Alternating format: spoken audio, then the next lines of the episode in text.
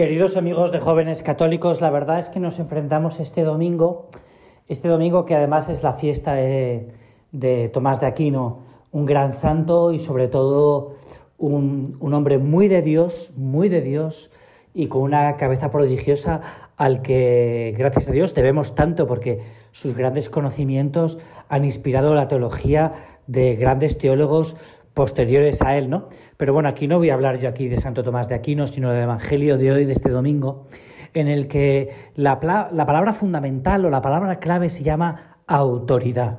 Predicaba con autoridad. El pasaje del Evangelio, además, nos trae un hecho que es significativo, ¿no? Que es que eh, Jesús hace un milagro y esto es lo que le lleva a los escribas y fariseos a decir, ¿de, de dónde le proviene la autoridad?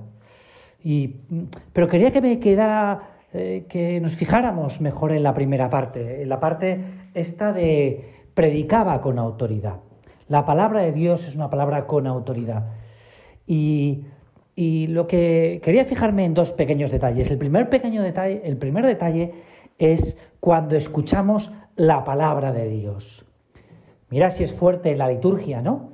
Que decimos palabra de Dios, ¿no? Palabra de Dios, ¿no? Y porque es Dios, por tanto, que nos habla, que nos habla a cada uno de nosotros. La lectura del Evangelio y la escucha del Evangelio no debe ser, no es una lectura o una escucha eh, más de nuestra vida ni de nuestro día, sino que es la palabra y la escucha del mismo Dios, del mismo Dios. Pero fijándome ya en el segundo aspecto, predicaba con autoridad. ¿Qué nos quiere decir aquí el Evangelio? ¿Qué nos quiere decir aquí Jesús? ¿O por qué Jesús predica con autoridad? Jesús predica con autoridad fundamentalmente porque lo que se ve, lo que ven los apóstoles, lo que ven los hombres que rodean a Jesús, es que Jesús tiene, es un hombre coherente. Es un hombre coherente. Y ahí es donde se apoya la, la autoridad de Jesús que las palabras vienen acompañadas por sus gestos. Cuando Jesús habla de la pobreza, no podemos olvidar que Jesús muchas noches las pasa, las pasa durmiendo sin que tenga un lugar para reclinar su cabeza. Cuando Jesús nos habla de generosidad, no podemos olvidar de que Jesús ha dado la vida por sus amigos. Cuando Jesús habla de humildad, no podemos olvidar de dónde ha nacido Jesús. Claro, esto es un reto y un desafío para nosotros. ¿Por qué es un reto y un desafío para nosotros, para cada uno de nosotros? Porque los cristianos, los católicos, podemos hablar mucho de generosidad, y está bien que hablemos de generosidad. Puede que hablemos mucho de humildad, y también está bien, y de caridad, del amor, ¿no? Que es una eh, que a veces hablamos mucho del amor, ¿no? y, está bien, pero a nuestras palabras le acompañan nuestros hechos. ¿Realmente somos humildes? ¿Somos pobres? ¿Deseamos y amamos la pobreza, por tanto, como lo hace Jesús? Como... me parece que este es un punto, además, el tema de la pobreza, que deberíamos reflexionar los cristianos y los católicos bastante sobre el tema de la pobreza, porque hablamos mucho de los pobres y de ser pobres, pero a veces nos cuesta vivir pobres, nos cuesta vivir pobres. Y ahí vemos a Jesús, ¿no? Como esa coherencia de vida, esa coherencia de vida. Y ahí, este es el punto en el que a mí me gustaría que, que te fijaras. Mira, la autoridad de tu palabra va a venir acompañada por tus hechos. Y si realmente eres una persona auténtica, coherente, vas a tener autoridad.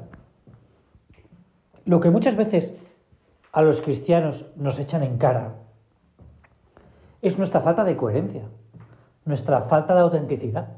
De hecho, la gran crisis de la Iglesia de, este siglo es, su falta de autoridad por su falta de autenticidad.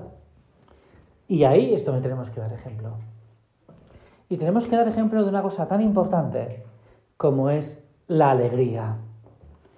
Es decir, los apóstoles siguen a Jesús porque es una persona alegre.